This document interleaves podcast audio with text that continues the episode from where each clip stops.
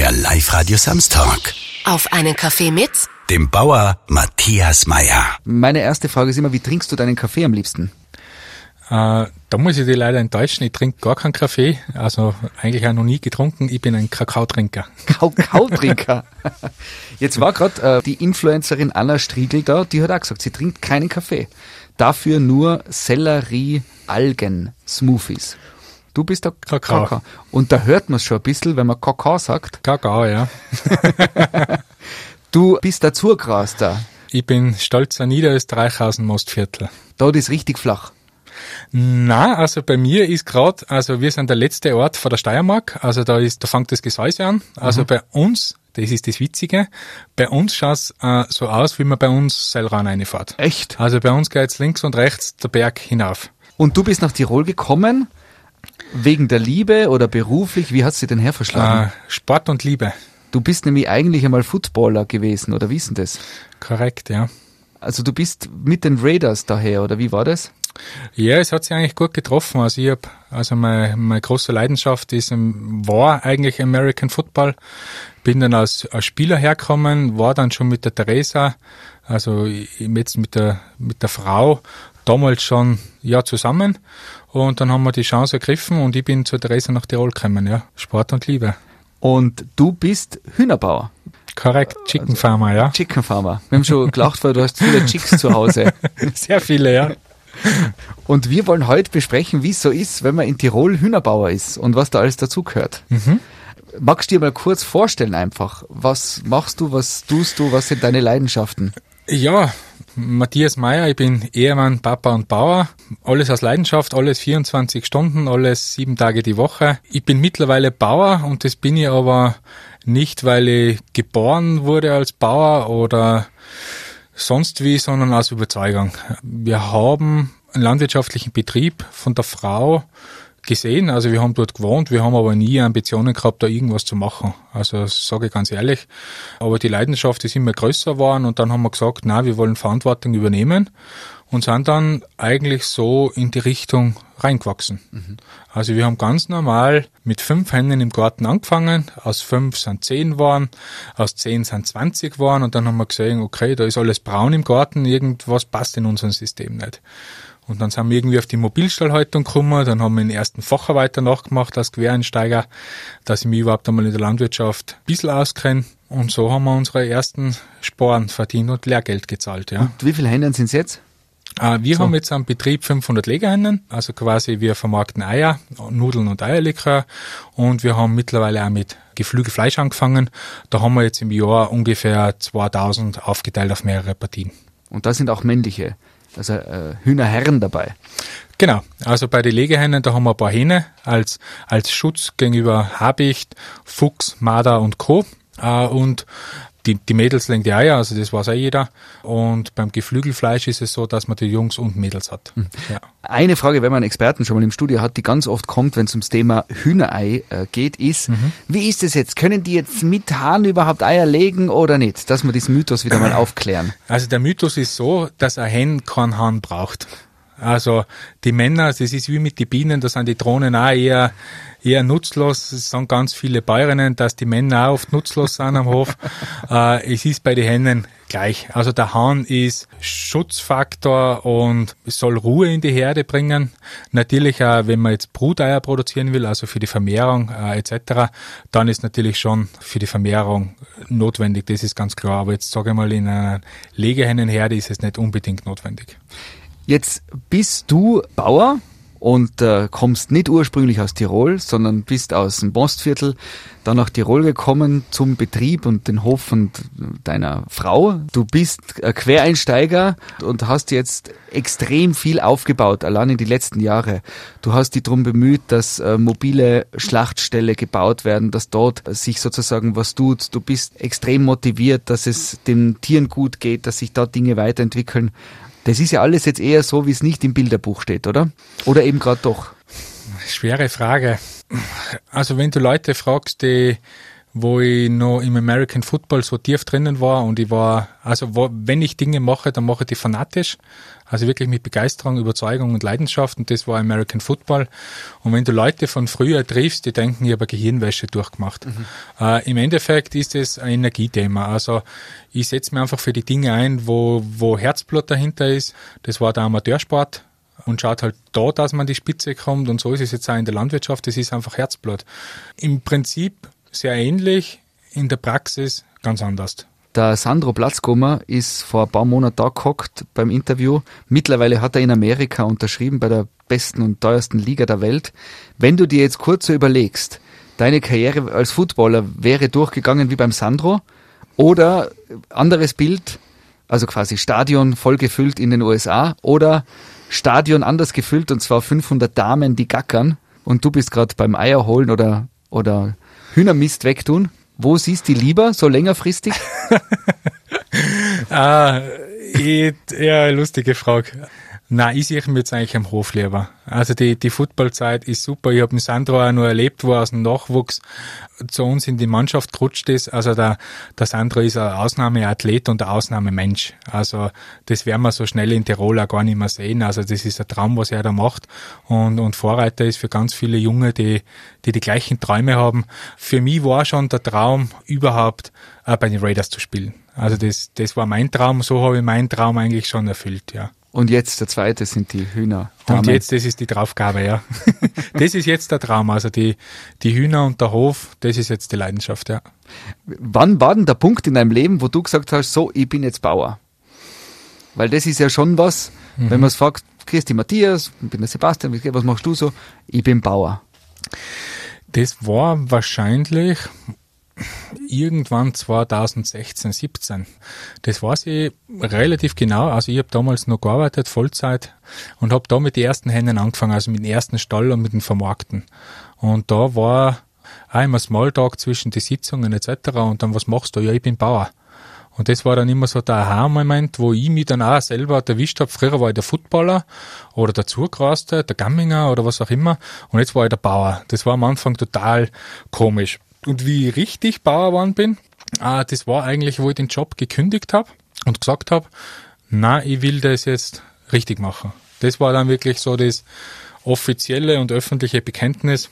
Ich bin Bauer und jetzt bin ich stolz drauf.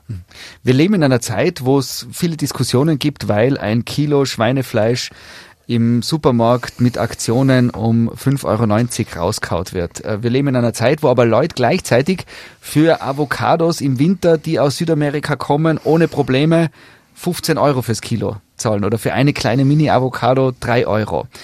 Das heißt, wir leben in einer Zeit, wo extrem große nicht nachvoll oder nicht unbedingt nachvollziehbare Unterschiede da sind. Und jetzt sind, bist du in Tirol Bauer und willst ja Geld verdienen mit deinem Produzieren von Lebensmitteln, gemeinsam mit, mit Pflanzen und Tieren. Wie geht's dir da mit, mit, dies, mit diesen großen Widersprüchen?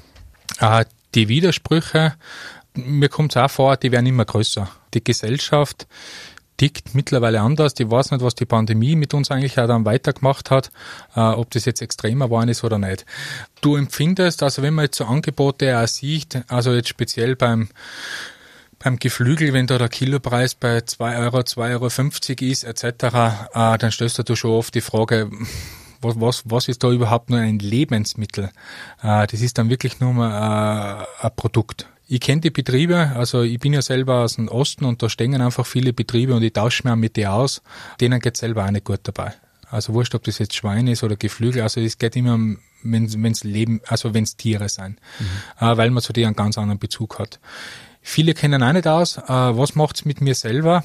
Ich bin teilweise natürlich auch verärgert. Äh, warum macht man das jetzt? Also man weiß es ja, ich komme ja aus dem Marketingbereich, die Handelsketten verdienen mit solchen Dingen nichts, absolut nichts. Der Bauer kriegt zwar seinen gleichen Preis, das sind Lockangebote. Das bedeutet, man will eigentlich, dass man zum, zum Handelsriesen A geht und zu B und zu C und zu D. Und darum setzen wir jetzt, sage jetzt einmal, Fleisch ganz runter. Der kommen die dorthin und machen den Wocheneinkauf auch dort. Das ist ein Lockmittel. Und das ist eigentlich das Verwerfliche daran, dass ein Lebensmittel, ein Tier, Fleisch als Lockmittel gilt. Mhm. Wenn das mit einer Kiste Bier gemacht wird, ist wurscht, da lacht nur jeder drüber, hahaha, das beste Angebot von Bier gibt's jetzt dort und hin und her. Aber beim Fleisch ist es auch ethisch nicht vertretbar. Mhm dass man noch eine Relation kriegt. Jetzt kann man ein ganzes Huhn, glaube ich, manchmal sogar um 2,95 Euro kaufen. Ein ganzes Huhn, das einmal gelebt mhm. hat.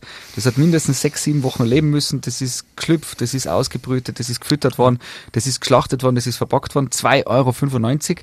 Wenn du das jetzt in Tirol, in Kemmerten auf deinem Betrieb machen musst, was ist das, wo du sagst, das ist das sozusagen, da fangen wir an, dass ein komplettes Händel dann verkaufen kannst zum Braten im Rohr? Äh, wir, bei, wir haben einen Kilopreis von 13 Euro.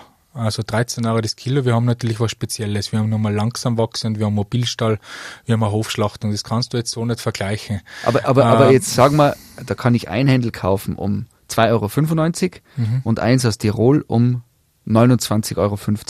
Mhm. Das ist das Zehnfache. Und jetzt ist es aber so, unterstelle ich dir, dass du mit 29 mhm. Euro pro Händel auch noch nicht reich wirst. Na, reich wird man nicht. Also das ist dann äh, das Wirtschaftssystem dahinter. Also der moderne Kapitalismus, der halt in der Landwirtschaft natürlich auch Einzug. Also sprich, man muss an den Stellschrauben dann drehen. Das ist Futter, das ist Genetik, das sind Stallplatzkosten, äh, das ist die Vermarktung, das ist natürlich auch wesentlich andere Schlachtung. Also da reden wir von Schlachtbandanlagen, wo tausende Stück pro Stunde geschlachtet werden. Also das ist dann wirklich der, der Turbokapitalismus, der in solchen Sparten und gerade äh, in dem Niedrigpreissegment da ist. Also das, das, das braucht man nicht wegleugnen, das muss ja jeder bewusst sein, der die Dinge kauft. Das ist so. Wir selber sind jetzt auch keine Propheten und wir sind auch normale Konsumenten. Man darf es jetzt auch nicht zu krass angehen, aber man muss schon Prioritäten setzen und eine Art Wertesystem Jetzt bist du Quereinsteiger. Du bist eigentlich aus einem ganz anderen Segment beruflich gekommen und bist Bauer worden. Und warum hat es dich genau zum Federvieh geschlagen? Gibt es da eine Story dazu? Ja, recht pragmatisch eigentlich.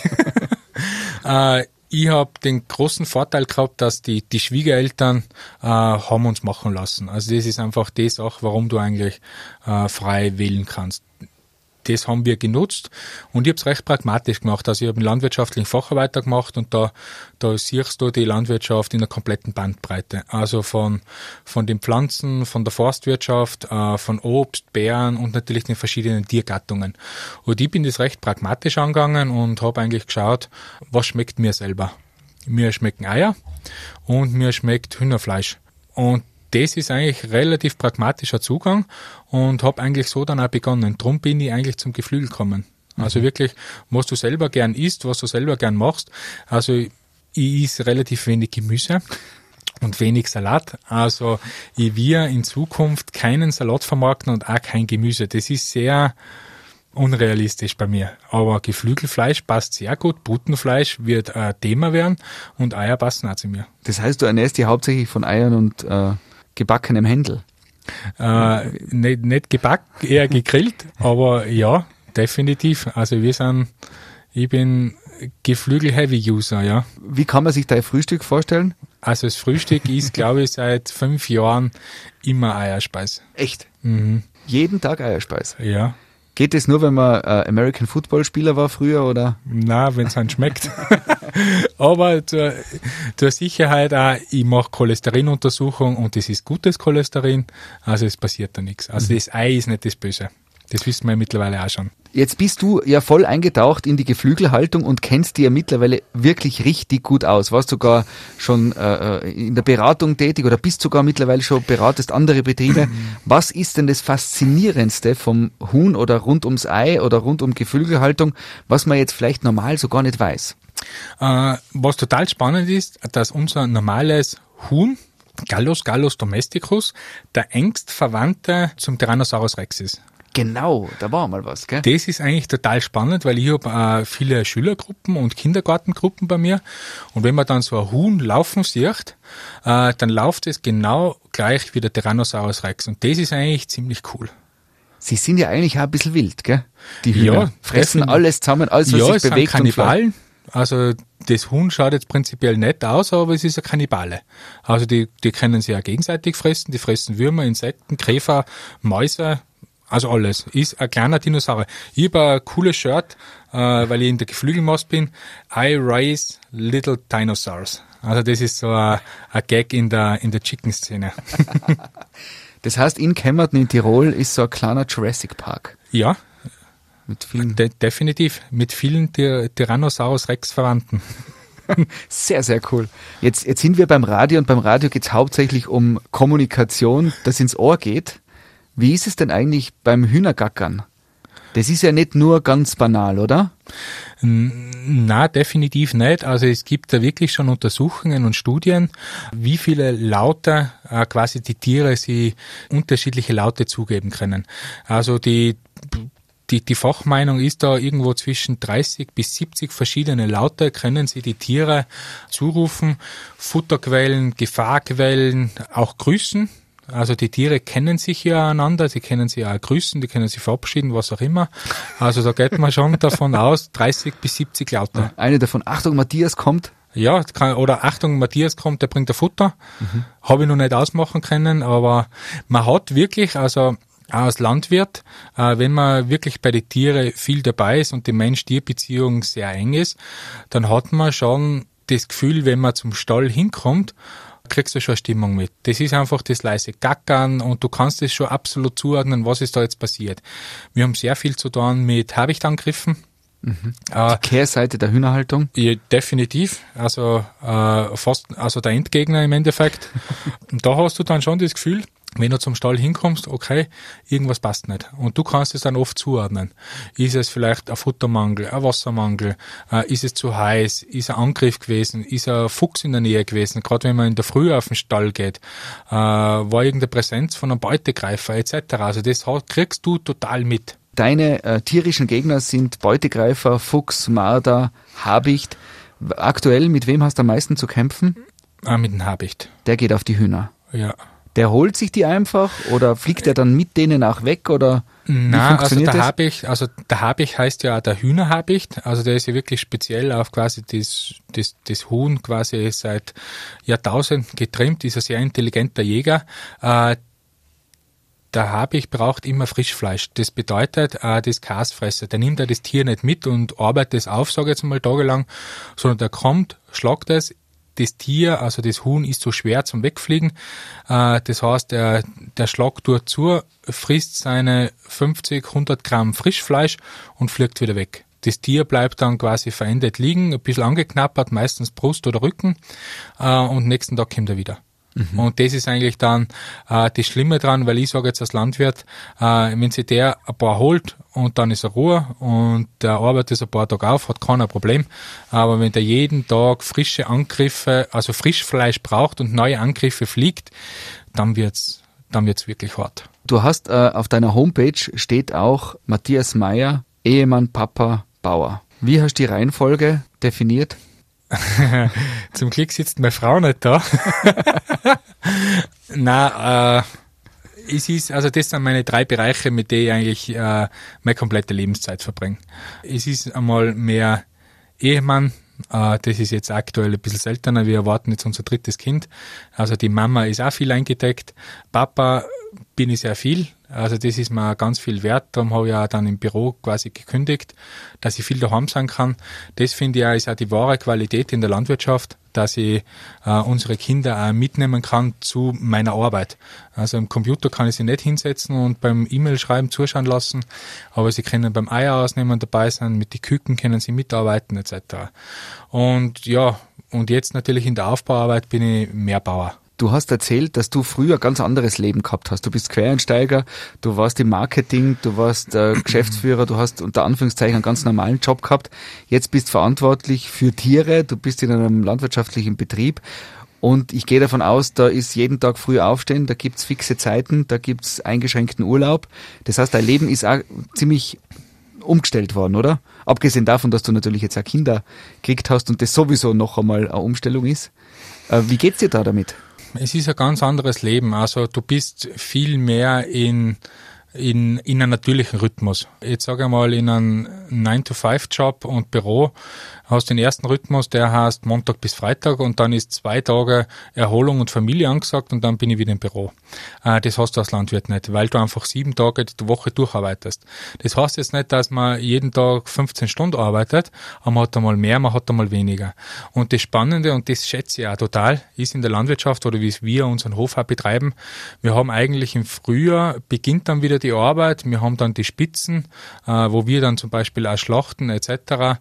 Und dann geht's in Herbst und dann wird die Arbeit wieder weniger. Und das sind dann auch wirklich so natürliche Ruhephasen, die mir eigentlich total gut an. Also ich kenne es vom Sport, das war immer Saison und quasi nach Saison und dann wieder Vorbereitung, das war auch so ähnlich.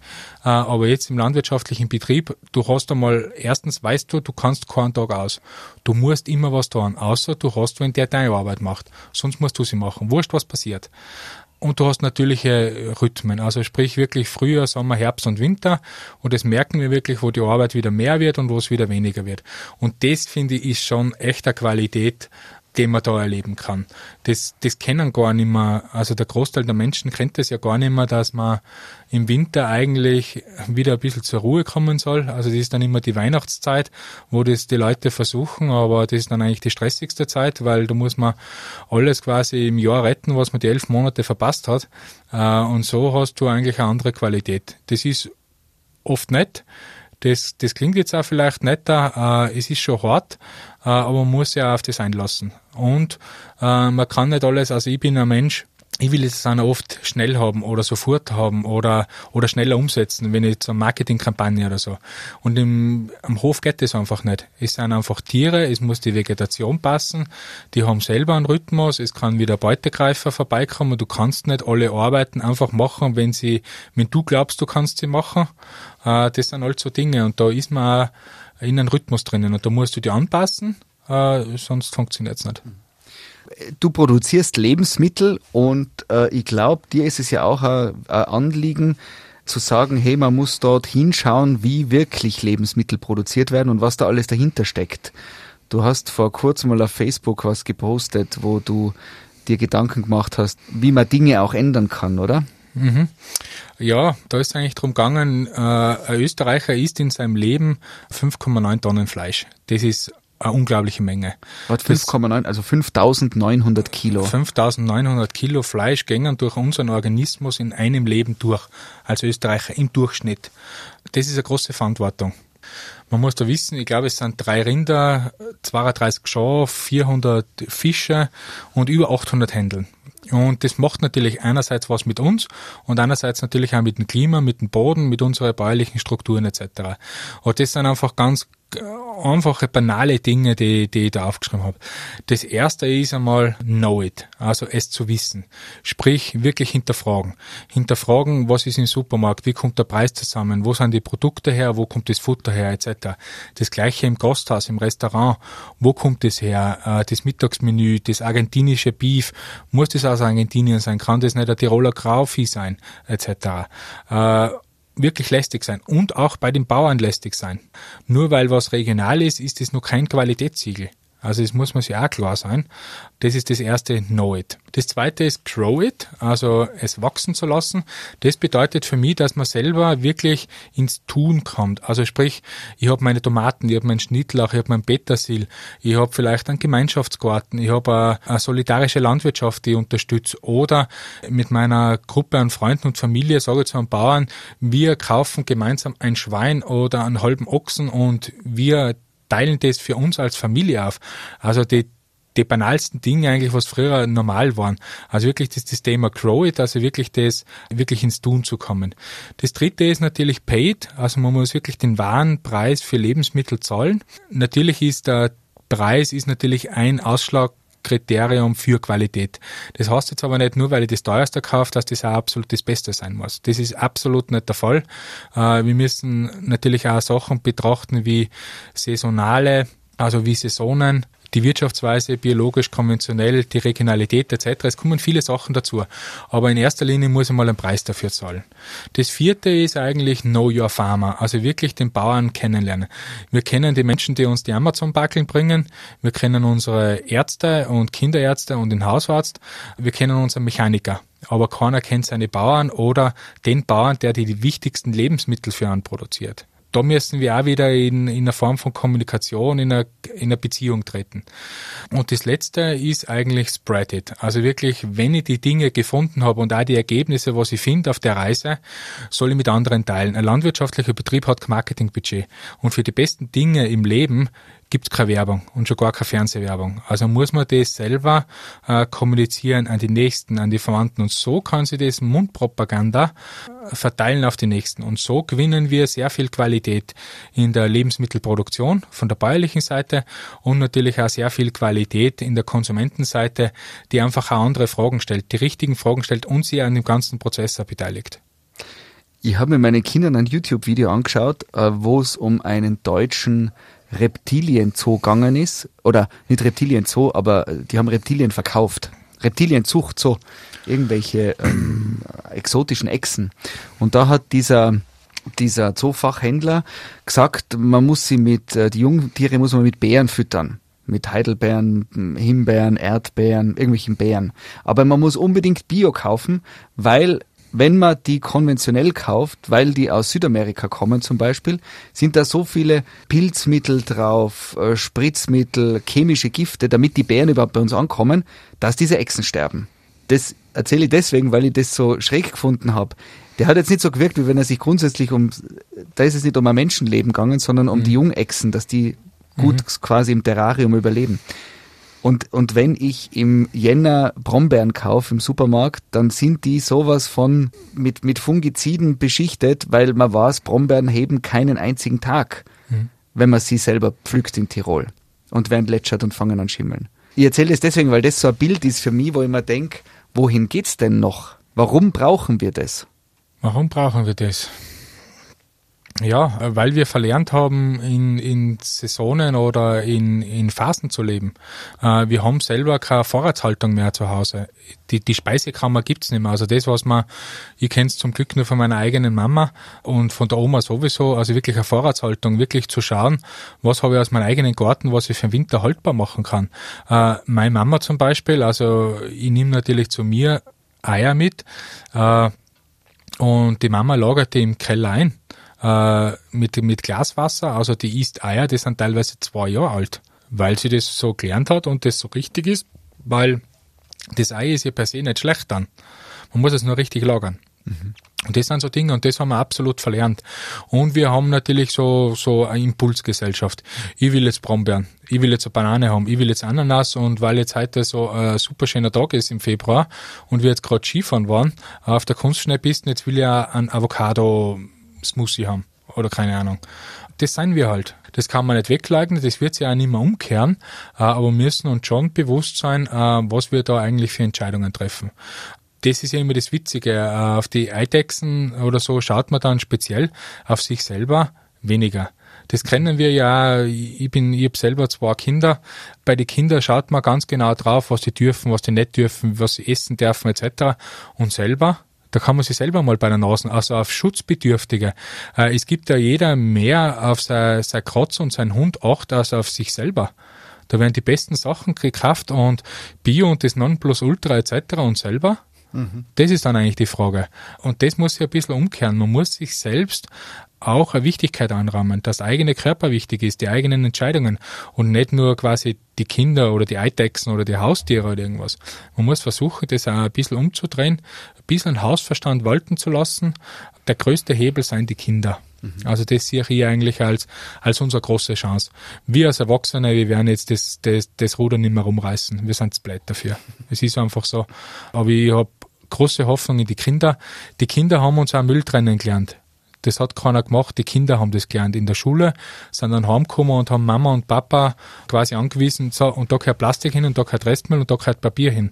Und so werden auch die Kinder uns auch wieder lernen müssen, wie wir unsere Entscheidungen treffen, was wir essen etc. Und da setze ich eigentlich eine große Hoffnung in die nächste Generation. Ich glaube, wir werden es nicht mehr richtig errichten. Wir sollten nur weniger Schaden anrichten. Wenn du jetzt einen alten Freund von früher triffst und du musst ihm erzählen, quasi die eine Anekdote, was dir als Bauer passiert ist mittlerweile. Da fällt mir jetzt eine Geschichte ein, die einfach gut ist und die beschreibt es eigentlich. Und da ist so, wir haben ein Absolvententreffen gehabt von der Uni und dann hat, haben wir halt wieder ja, geredet. Wer was, halt was hast du studiert? Äh, ich habe Produktmarketing und Projektmanagement studiert und Sport und Kulturmanagement. Okay. Also umfangreich. Ja, äh, man, ich bin ja schon älter, da kann man schon was machen. äh, und da haben wir halt ein Absolvententreffen gehabt und dann quatscht halt jeder, was er so halt und der eine äh, Firmenauto und ich verdiene XY im Jahr und bla bla bla und hin und her. Und dann ist halt zu mir gekommen und ich war halt der Footballer und unterwegs und ja, und hin und her und erzähle halt, dass ich dann, dann Bauer bin. Äh, und da waren halt einige dabei, die dann gesagt haben, ma, das ist ja voll cool äh, mit der Natur und ma, mit das auch taugen, aussteigen und hin und her. Und ich habe dann gesagt, ich bin nicht ausgestiegen, ich bin eingestiegen. Das ist ein wesentlicher Unterschied. Äh, ich, ich übernehme Verantwortung, ich bin eingestiegen in die Sache, nicht irgendwo ausgestiegen. Und dann war Stille, betretene Lehre und dann haben wir auf ein anderes Thema gewechselt. Gibt es sonst noch irgendwas, wo du gern einmal drüber reden würdest? Gibt es irgendwas, wo du nur sagst, das würde ich nur gern loswerden? Ja, also es, es horchen jetzt viele Konsumenten zu und die wirklich Entscheidungen treffen, wie, wie die Lebensmittel auch produziert werden.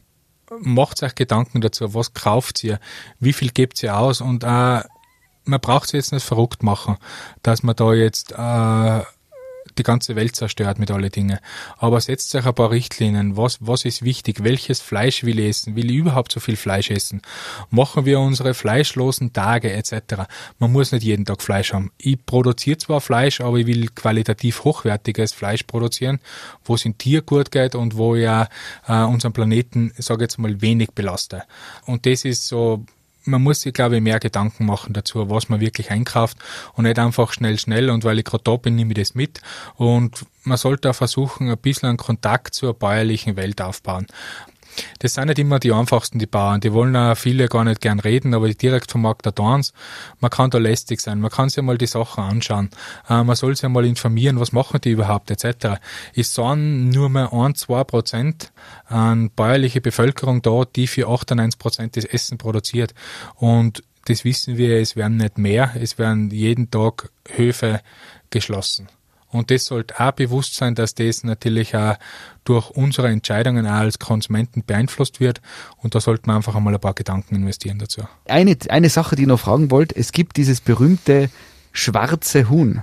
Das ist komplett schwarz, oder? Ja, äh, das ist aus Indonesien, ist gezüchtet worden, also äh, aus religiösen Gründen. Das nennt man das Teufelshuhn. Der, der richtige Begriff ist Ayam Zemane heißt es. Und das ist 99 Prozent schwarz. Also wirklich, äh, das, das Blut ist wirklich dunkelst, die Knochen sind schwarz, die ganzen Innereien, die Organe, die Zunge, an dem ganzen Tier ist alles schwarz. Also das kann man gerne mal googeln. Ayam Zemani heißt es, äh, schaut total skurril aus. Äh, wird in Indonesien, also auch in dem Raum, wird, wird dem Huhn magische Fähigkeiten, mystische Fähigkeiten zugewiesen, wird auch als Medizin verwendet etc.